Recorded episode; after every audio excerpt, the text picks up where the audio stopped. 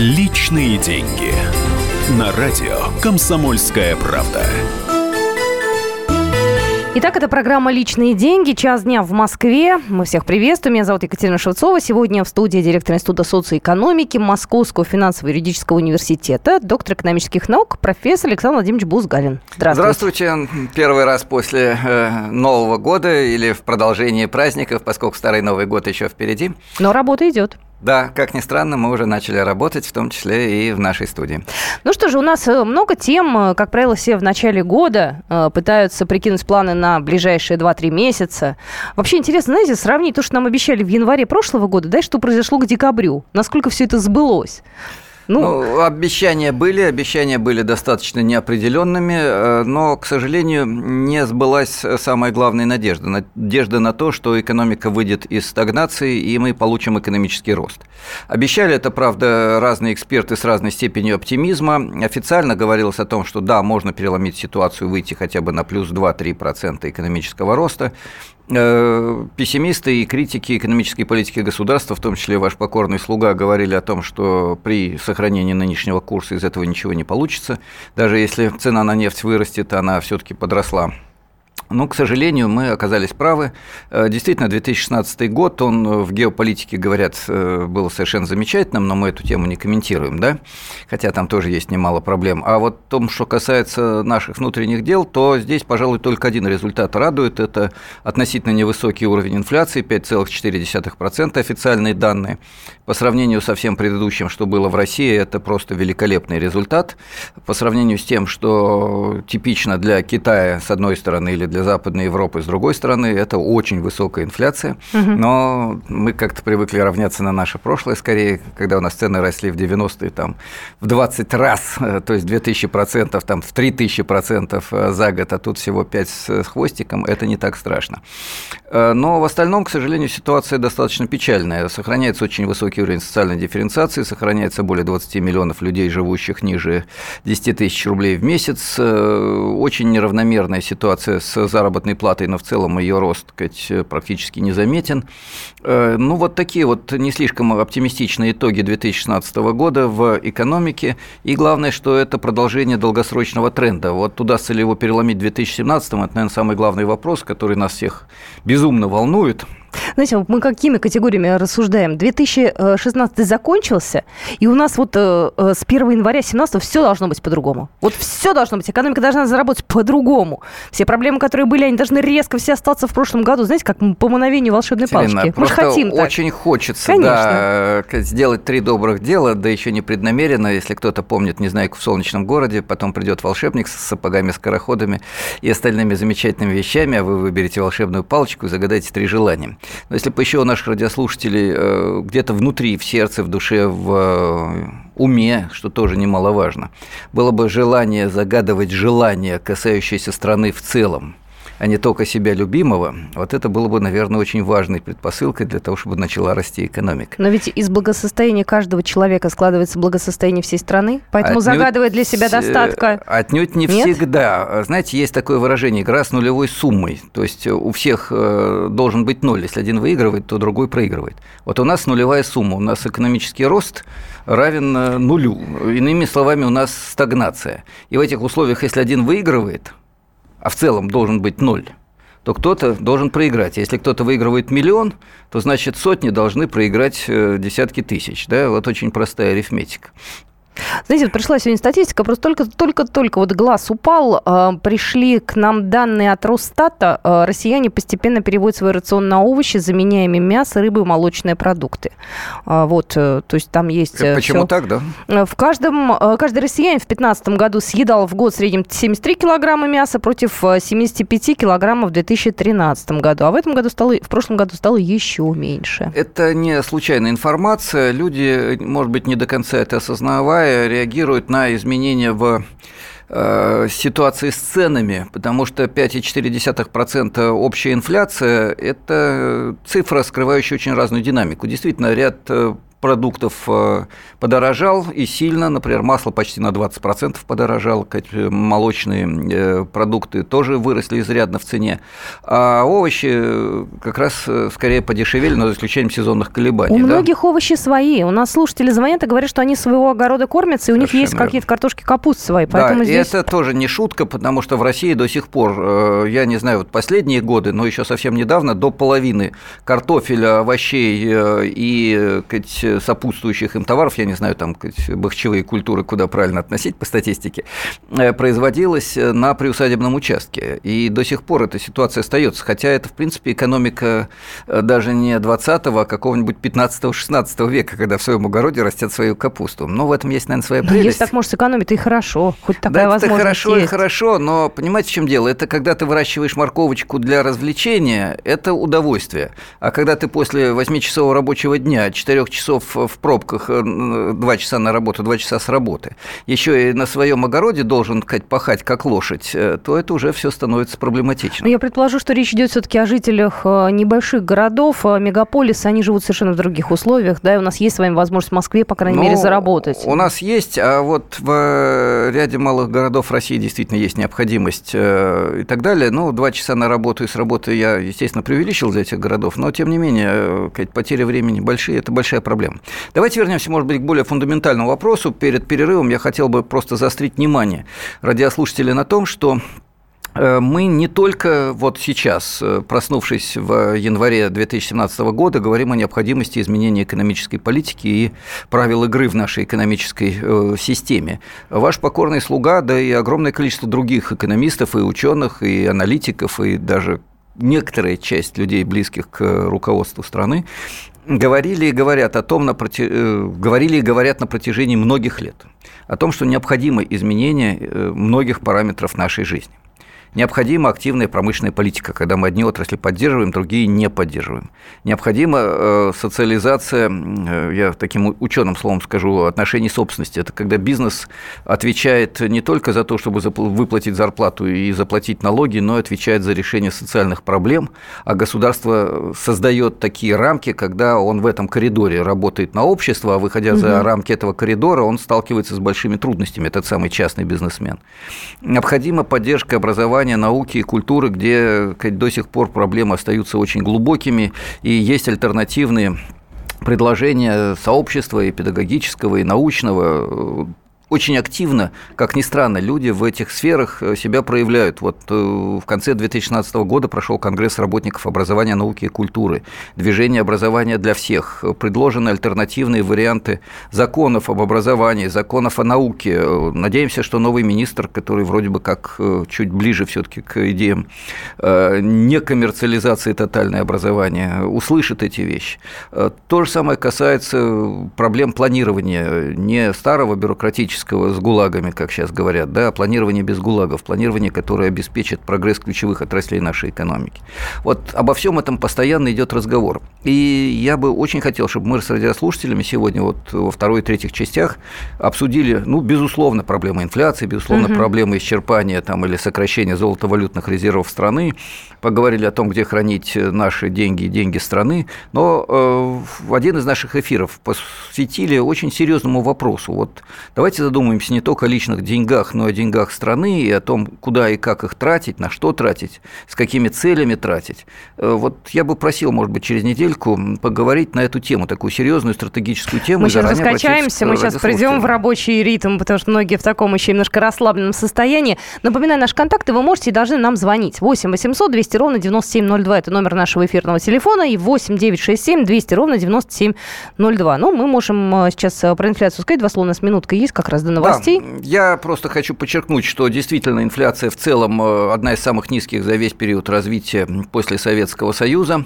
Э, это радует, но инфляция – это не главный показатель. Главный показатель – это реальное развитие промышленности, сельского хозяйства, рост потребления людей, э, рост качества жизни. А здесь результаты нулевые. Вместо роста мы имеем стагнацию. Вот поэтому противоречие очень серьезно. Ну, эта стагнация, она будет продолжаться в течение там, ближайшего времени или как-то можно изменить курс? Вот это вопрос как раз к следующему эфиру. Что надо сделать, чтобы изменить курс? Ну, Сама ну, по себе новый, стагнация будет продолжаться. Новый глава Минэкономразвития у нас.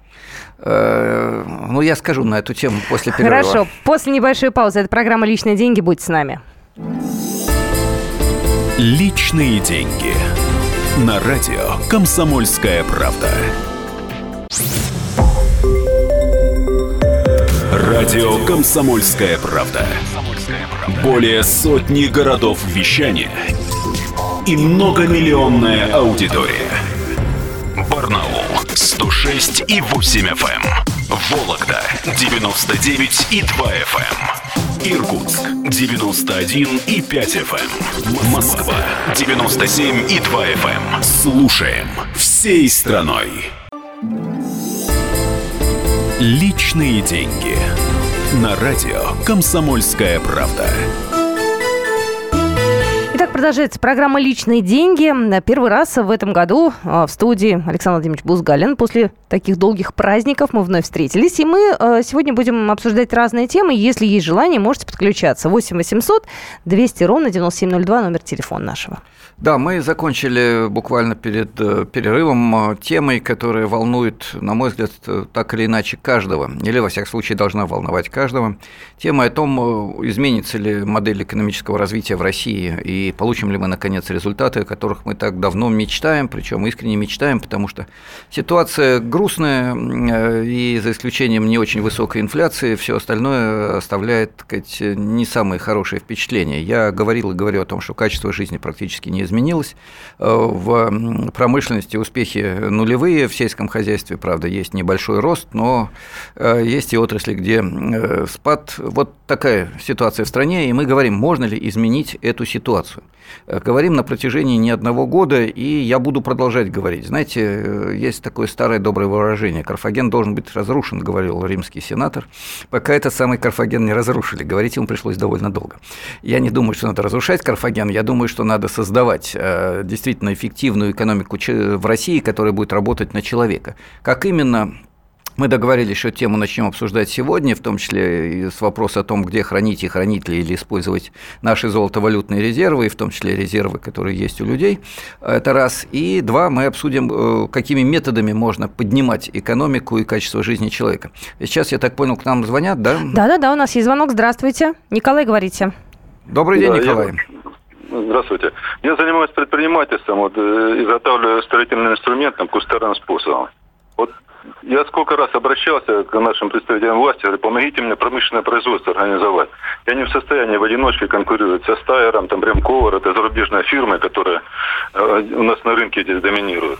Они все говорят, вот давай приходим, мы тебе бизнес-план напишем. А какой бизнес-план, когда мне нужна технология производства? Как можно по бизнес-плану посчитать трудоемкость, калькуляцию материальных затрат сделать? Вот раньше даже министерство местной промышленности, самое захудалое такое министерство, оно имело 140 конструкторских технологических бюро, там 9 научно-исследовательских институтов. Они все э, занимались разработкой новых технологий, там, конструкций новых. А сейчас вся эта инфраструктура э, разрушена, ее не существует. Вот эти все консалтинговые фирмы из-за рубежа, они больше как козлы в огороде, они больше вреда наносят, чем пуля. Слушайте, подождите, не уходите из эфира, я на секунду вас прерву, вы говорите очень правильные, очень важные вещи. Э, я буквально вот собирался до того, как мы приняли ваш звонок, говорить о необходимости интеграции производства науки и образования, но вот эта профессорская формулировка э, вами была озвучена очень конкретно и очень правильно. Нужны конструкторские бюро, которые будут работать на предпринимателей, государственных, и частных, помогая им создать конкурентоспособные и превосходящие, может быть, западные аналоги производства. У нас, слава богу, людей, которые обладают талантом, э, что еще Задорнов подметил, вы высокие эксперты говорят, хватает и, может быть, даже больше, чем в любой другой стране. Нам нужно э, создавать систему образования, которая будет работать на то, чтобы этих конструкторов, технологов, э, изобретателей было больше, чем в Советском Союзе, где их было на самом деле много. И тогда соединение вашей инициативы с вот этими общегосударственными решениями было бы э, очень хорошим шагом вперед. То же самое касается и больших корпораций. Вот как вы думаете, а нельзя ли искать пути кооперации малых производителей, которые бы вместе, там, 10, 100, 1000 малых предпринимателей объединяются и обращаются к государственным органам. Создайте структуру, мы готовы даже какие-то денежки вам заплатить за то, что вы нам предложили хорошие конструкторские решения. Но не каждый в отдельности, выгрызая друг у друга из глотки это новое технологическое решение, а совместно. Вот такая э, кооперация в области обслуживания малого бизнеса, кооперация в области сбыта э, результатов деятельности малого бизнеса, информационная кооперация. А работаете сами, каждый, кто более умел, у кого меньше издержки, у кого лучше качество, тот и побеждает. Как вам эта идея, Николай? Ну, вот это правильно, потому что я вот обращался в совет ректора вуза в нашей области. Там. Они мне отписали, что они это самое, не могут заниматься, это министерство, э, местные органы власти должны заниматься разработкой проекта. Местные органы власти говорят, а у нас нет специалистов, мы не можем, мы только можем посчитать деньги, там, а э, конструкторскую документацию, технологическую документацию они разработать не могут. Я вот к ректору вуза ДВТУ к нашему обращался, он говорит, да, да, люди согласны, говорят, что вот надо проектное бюро организовать в институте. Ну, а дальше дело не идет, только разговоры одни, там как, какой-то коворкинг создали, они какие-то там гуру каких-то приглашают, они какие-то лекции читают, как бизнесом заниматься. И на, зачем вам бизнес, вот реальное конкретное дело, там пойдите на рынок, там десятки тысяч наименований китайских э, товаров, там запчастей к автомобилю, сельхозтехники, берите конкретную деталь и разрабатывайте технологию. Слушайте, они какой-то Давайте я вас сейчас перебью, извините, пожалуйста. Э, но перебью не потому, что вы неправильно говорите, а потому что вы как раз абсолютно правильно говорите.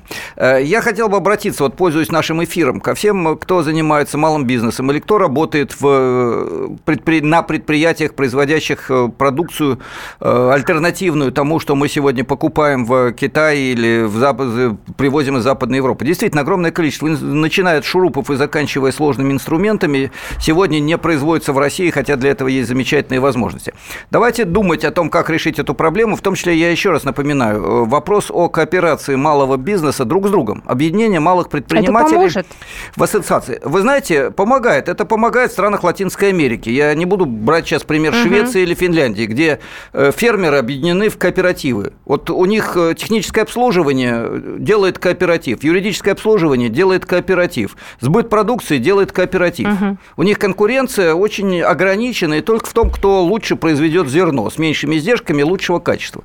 А все остальное они защищены, потому что они объединены. Вот малый бизнес, ему почему трудно работать? Он маленький. Когда к нему приходит в качестве конкурента огромная китайская корпорация или российский какой-то аналог, то, безусловно, они проигрывают в этой конкуренции, кричат «государство, спасите, защитите». А если объединяются тысячи малых производителей не для того, чтобы всех согнать в колхоз при помощи петли и палки, а для того, чтобы совместно защищаться от внешней среды, совместно решать проблемы поиска информации, совместно решать проблемы заказа технологий тем же университетам. Вот давайте подумаем, э, можно или нельзя.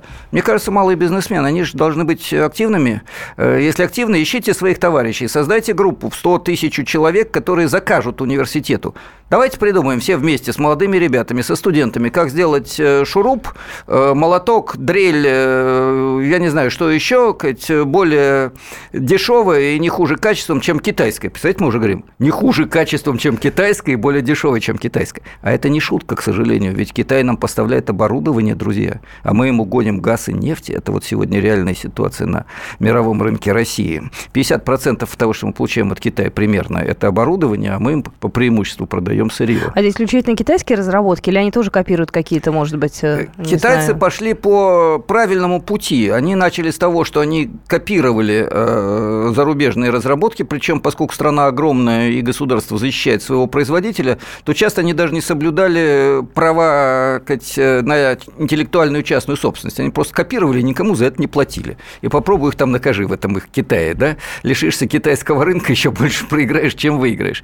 Э, а потом стали делать свои аналоги, потом стали создавать свои конструкции.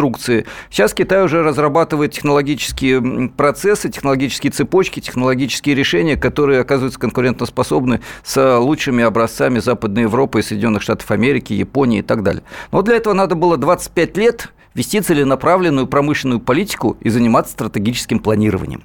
Вот это то, с чего я начал наш разговор, понимаете?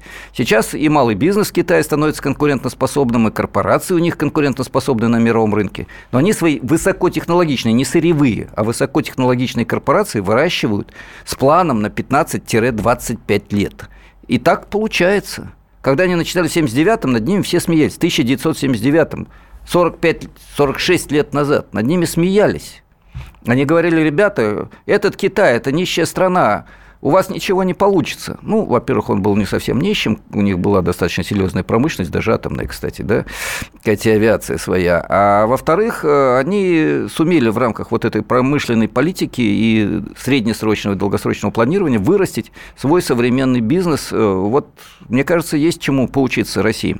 Э, у нас... Давайте еще раз напомню телефон да. наш 8 800 200 ровно 9702, и у нас есть Александр. Здравствуйте. Здравствуйте, Александр. Вы откуда? Здравствуйте, Александр Тверская область. Вот, услышал про местную промышленность министерство, вспомнил, да, и немножечко даже другое хотел бы сказать. Значит, э, я хотел, о, скажем так, своих личных проблемах, да, скажем так, и переспросить, но скажу за общественное, как говорится, я государственник. Вот, э, да. Вопрос, вот. а то у нас сказать... эфир закончится. Да. Хотел бы сказать такую ситуацию. Значит, вот представьте, Тверская область, да? Э, деревни вымирают, да, и, ну и в других местах. Это север, понимаете? Это северные бывшие новгородские земли, большинство территорий. Вопрос, да? Александр, мы через 30 секунд а, уходим из эфира. Сейчас, секунду. Так вот, э, дело в том, что без э, колхозов и совхозов, без государственного, то есть я вот лично бы этим занимался. Я хотел стать председателем колхоза в свое время, в своем родном, да. Александр, вот, мы, к сожалению, зарубили. вынуждены прервать ваш монолог, но тема ясна, и я вам обещаю, что сразу после перерыва мы обязательно ответим на ваш вопрос и вашу инициативу. Видите, вот мы неожиданно э, вышли на проблемы кооперации, мне кажется, вопросы серьезные. Ну, после вашего призыва объединяйтесь, э, логично, что да. начали звонить и делиться своими э, какими-то вот историями. Номер нашего телефона 8 800 200 ровно 9702 и WhatsApp наш 8 967 200 ровно 9702. Пришли сообщения, и после небольшой паузы я их зачитаю. Личные деньги. На радио «Комсомольская правда». Радио «Комсомольская правда». Более сотни городов вещания и многомиллионная аудитория. Калининград 107 и 2 FM. Эм. Кемерово 89 и 8 FM. Эм. Красноярск 107 и 1 FM. Эм. Москва 97 и 2 FM. Слушаем всей страной. Личные деньги на радио «Комсомольская правда». Здравствуйте, мы продолжаем нашу программу. Это программа «Личные деньги». Меня зовут Екатерина Шевцова. И в студии сегодня Александр Владимирович Бузгалин, директор Института социоэкономики Московского финансово-юридического университета, доктор экономических наук, профессор.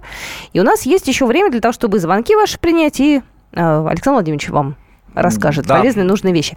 А, сообщение пришло, а, спрашивают в России почему-то себестоимость высокая, аренда, энергозатраты и так далее.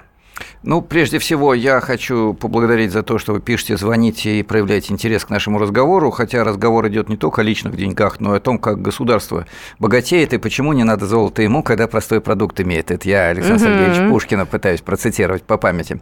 Благо, учили когда-то неплохо, в том числе и литературе.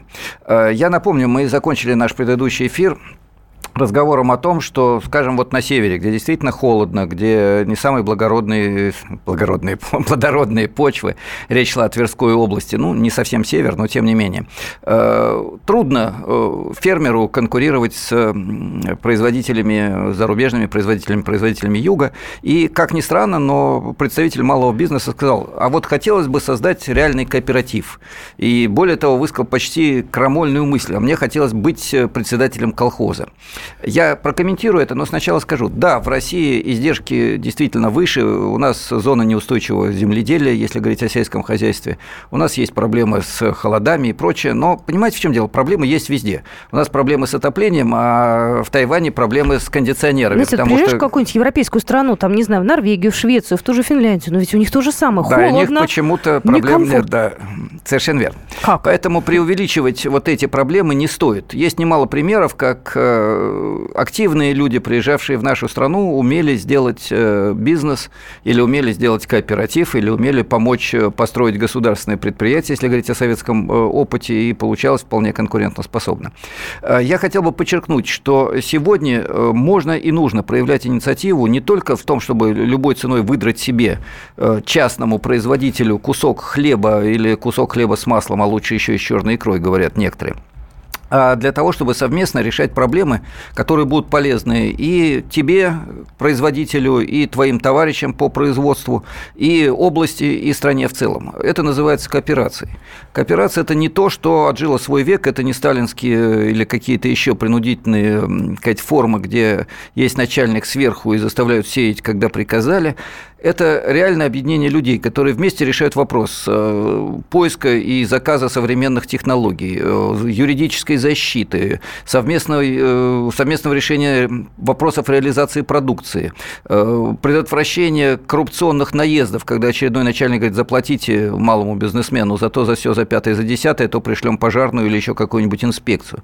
Вот это все можно делать, защищая бизнес, защищая производство, помогая ему осваивать современные технологии, двигаться вперед, производить нужную продукцию, реализовывать ее, обходя перекупщиков и сети, которые накручивают цены. Ведь парадокс, у нас цены на сельхозпродукцию, на продукты питания такие же, как в Европе, а фермер или крестьянин получает доход во много раз меньше, там, в 5-7 раз так? меньше. Потому что огромное количество посредников и не очень эффективная система э, производства. Вот эти две причины, а не холод сказать, здесь э, главные. Поэтому есть такие решения, есть возможность альтернативного продвижения продукции. И это вполне согласуется с общими целями, о которых я говорил в самом начале нашей передачи. Напомню, мы анонсировали вопрос, 2017 год мы начнем жить по-новому, и отвечая на него, пришли к выводу, что надо продолжать бороться за изменение экономической политики, за изменение правил игры, за создание другой экономической модели, учитывая опыт и Китая, и скандинавских стран, и ряда стран Латинской Америки, где обеспечивают экономическую экономический рост, рост современных технологий, образования, науки. Вот Норвегия нефтяная страна, у них знаете, какой основной лозунг? Не продадим больше нефти. Не будем ждать, когда цена на нефть поднимется. Норвегия открывает университеты. Они свои деньги вкладывают в развитие, в инвестиции, в высокотехнологичное производство. Финляндия, где нет нефти, но был лес, они его, во-первых, не вырубали, а вырубали только настолько, насколько сажали снова. Во-вторых, делали современную бумагу, но этого оказалось мало. Они, они у нас сделали... покупали древесину, из да, нее уже делали, мебель да, и прочее, что да, нам но продавали. помимо всего прочего, они создали систему высокотехнологичного производства э, на основе партнерства государственных университетов, э, частного бизнеса, транснациональных корпораций и кооперативов. В Финляндии их очень много кооперативов, снабженческих, бытовых, инновационных и так далее. Вот этому можно и нужно учиться, и тогда получится, получится решать проблемы нашей страны. Э, нам, наверное, надо все-таки иногда прерывать, да, монологи Бузгалина, нам звонят, да, там есть кто-то у нас? Да, Или конечно, все уже конечно, здравствуйте. от монологов Бузгалина? Андрей Николаевич, здравствуйте. Здравствуйте, здравствуйте. Александр Владимирович. Да. А, хотелось бы лично ваше мнение вот по такому вопросу. Я немножко, может быть, отойду от темы кооперации.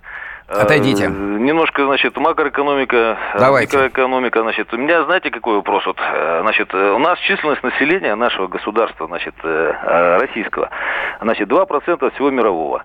Но то, что касается углеводородов, наших природных ископаемых, значит, там называют, ну, по каким-то отчетам, там порядка 40%. Вот э, все время вопрос, значит, вы сейчас говорили о странах Норвегии, значит, там социальный статус немножко людей другой. Как раз потому, что, значит, э, считают люди прибыль от продажи углеводородов. Почему у нас такая ситуация? Почему у нас, значит, численность населения 2%, значит... Э, э, Нефти, газа и всего да, остального да, да, много, да. а вопрос, ситуация с качеством все. жизни, да, не лучше. Да. все. И почему Очень важный вопрос, извините, поднять? я, да, должен вас прервать, чтобы успеть на него ответить и потом поговорить еще немножко с остальными радиослушателями.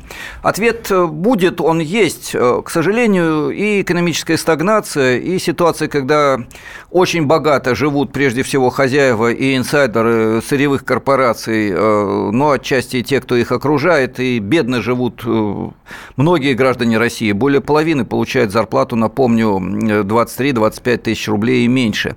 Э, почему так? Отвечу. Потому что сегодня экономическая и политическая власть – это личное мнение профессора Бузгалина. Экономическая и политическая власть в стране принадлежит олигархам, прежде всего сырьевым и финансовым, кто с ними связан, и высшей бюрократии, которая во многом зависит от тех же самых самых сырьевых источников и продажи нефти, газа и прочее за рубеж.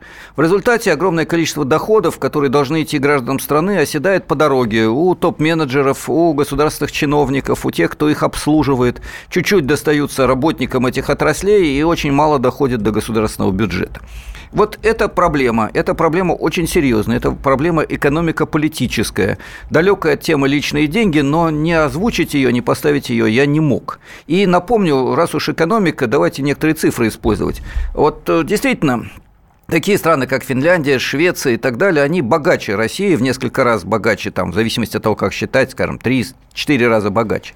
Но минимальная заработная плата и доходы бедных э, слоев населения у них в 10, 15, 20 раз выше, чем в России. Да? У них получают тысячу евро, а у нас получают 5 э, э, тысяч рублей. Но ведь Извините. у них расходы другие, у них дороже продукты, у них дороже аренда жилья, у них дороже бензин, у них вот в целом уровень жизни дороже, вы выше. знаете, даже если пересчитать по паритету покупательной способности, а не по курсу евро, да, то окажется, что все равно э, разрыв э, по валовому продукту на душу населения, то есть сколько угу. в среднем имеет страна, да, и разрыв по минимальным доходам э, большой, в 2-3 раза. То есть мы могли бы обеспечить бедным людям жизнь в 2-3 раза лучше, лучше, чем сейчас имеем. При всем да, том да, же, да, понимаю, да о чем просто за счет другой экономической политики, за счет другой социальной политики, за счет снижения социального неравенства, использования этих нефтяных, газовых и прочих денег на развитие. И еще один сюжет я уж озвучу, мы угу. обещали его в самом начале программы и почти потеряли.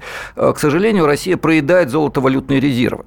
Но проблема даже не только в том, что мы э, фунты, доллары и евро из э, резервов переводим э, в рубли для того, чтобы поддержать государственный бюджет. Проблема в том, что мы очень долгое время хранили наши нефтяные деньги, которые получили в период очень высоких цен на нефть, 150 долларов за баррель, да, тогда мы получали.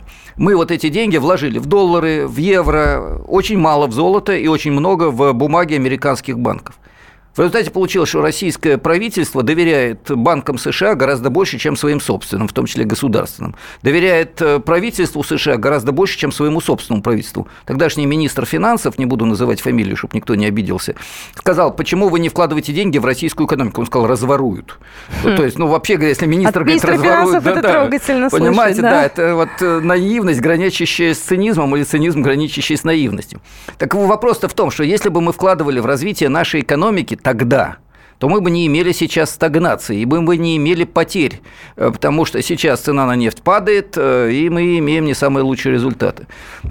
Э, вот такие уроки, очень серьезные уроки. И сейчас эти деньги надо не столько сказать, использовать для затыкания дыр, хотя дыр хватает, сколько для того, чтобы вкладывать в будущее развитие. Если а дыры будем... чем затыкать тогда? Дыры затыкать Их за счет надо? Эффективного использования тех ресурсов, которые у нас есть. РЭС, и за счет, я не боюсь этих слов, перераспределения паразитически используемых доходов э, наиболее богатых слоев населения на развитие и на затыкание социальных дыр. Вот постоянно говорят о том, что нет бедных, есть ленивые. Я постоянно повторяю, я не считаю сказать, э, рабочего, который работает, извините, как лошадь и получает 10-15 тысяч рублей в малых городах России, того же учителя, которого перевели на полставки за 5-10 тысяч рублей и прочее, бездельниками, да?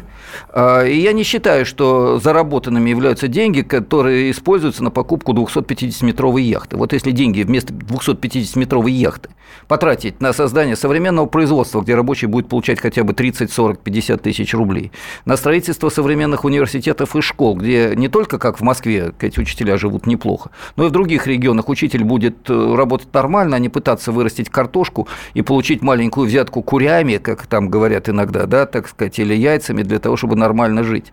Вот э, такая политика может решить наши проблемы. Я увлекся. Ну, у нас осталась буквально минута. Я даже не знаю, звонок мы, наверное, уже не успеем ну, принять. Ну, извините, уважаемые радиослушатели, да, у нас были звонки, а вот Бузгалин произнес э, мощный пафосный монолог. Я обещаю, мы обязательно вернемся через неделю к теме о том, какой может быть альтернатива в области экономической политики. Если вы не забудете, обязательно слушайте личные деньги через неделю. А сейчас я хотел еще раз сказать, э, давайте сделаем все, чтобы мы хотя бы говорили о том, какой может и должна быть экономика России для того, чтобы 2017 год стал годом, когда когда через сто лет после Великой революции мы скажем, черт подери, может быть не революция, но качественные, серьезные изменения к лучшему у нас начались. Кое-что все-таки зависит и от нас, я в этом смысле оптимист. Ну и на ближайшие пару месяцев планов у нас тоже очень много, но у нас будет э, огромное количество интересных тем. Если у вас есть какие-то предложения по темам, вы можете нам их присылать. Э, можете нам WhatsApp 8967 200 ровно 9702, можете на почту, да, Александр Да, можно на почту, можно даже на мою личную, Бузгалин собака Mail.ru, можно на почту и даже лучше на почту Комсомольской правды, Радио КП. Э, давайте вместе работать, и вот те инициативы, которые сегодня прозвучали в эфире, были просто отличными, и я вам очень благодарен, уважаемые радиослушатели. Ну что ж, на этом мы программу «Личные деньги» на сегодня заканчиваем. Встретимся с вами завтра в час дня, как обычно, на радио «Комсомольская правда». «Личные деньги» на радио «Комсомольская правда». Радио «Комсомольская правда». Более сотни городов вещания и многомиллионная аудитория. Керчь 103 и 6 FM. Севастополь 107 и 7 FM. Симферополь 107 и 8 FM. Москва 97 и 2 FM. Слушаем всей страной.